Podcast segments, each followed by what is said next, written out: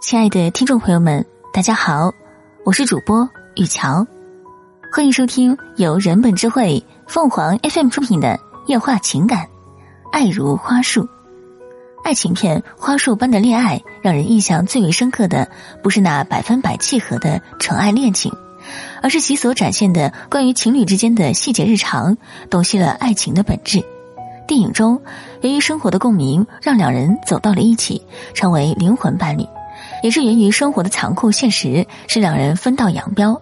他们的爱恰如花朵般会含苞待放，也会凋零枯萎。什么样的爱是美好的？心意相通的契合，绝对算得上是爱情的一种理想形态。花束般的恋爱，在伊始所展现的恋情便是这样的。他们第一次相遇，就发现彼此穿着同款的鞋子，他们有着共同喜欢的诗书电影。他们甚至曾错过同一场展览。随着交往的深入，他们发现自己的感情也从知音走向了爱慕。从萍水相逢到两情相悦，并不是一个容易的过程。但这部电影用足够充沛的细节，使他们的爱情变得水到渠成。如若电影的故事只停留在这里，那么它就是一部足够细腻唯美的纯爱片。但这部电影所想呈现的却不止于此。他希望借助一对灵魂伴侣关系的消弭，来展现两性关系更为深层次的问题——爱的经营。男主角山一麦为了生活放下心爱的画笔，再也不愿在不会带来任何现实利益的事物上浪费时间；而女主角八谷卷却仍旧会追漫画、玩游戏、看电影，一如既往的认为生活大于工作。可她在山一麦身上却再也收获不到任何共鸣。这种认知上的矛盾，使昔日高山流水的知音变成了如今柴米油盐的路人。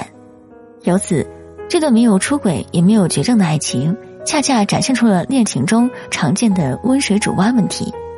感情关系的破裂，往往不是瞬间发生，而是日积月累的产物。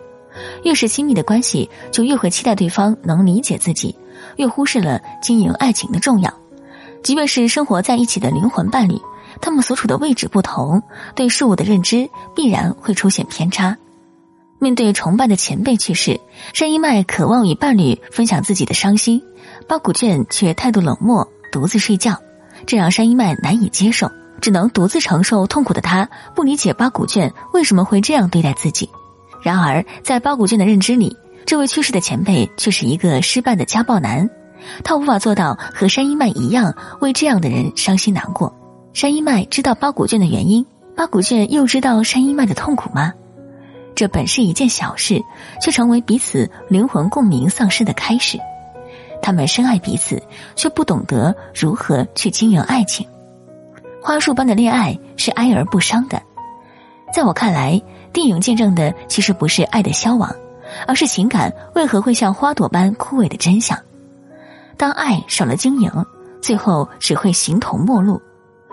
没有哪一段感情会在单行道上走得长远，唯有持之以恒的双向奔赴，爱才会永葆生机。听众朋友们，无论你是开心还是难过，不管你是孤独还是寂寞，希望每天的文章都能给你带来不一样的快乐。你也可以关注我们的微信公众号“情感与美文”，收听更多内容。我们下期再见。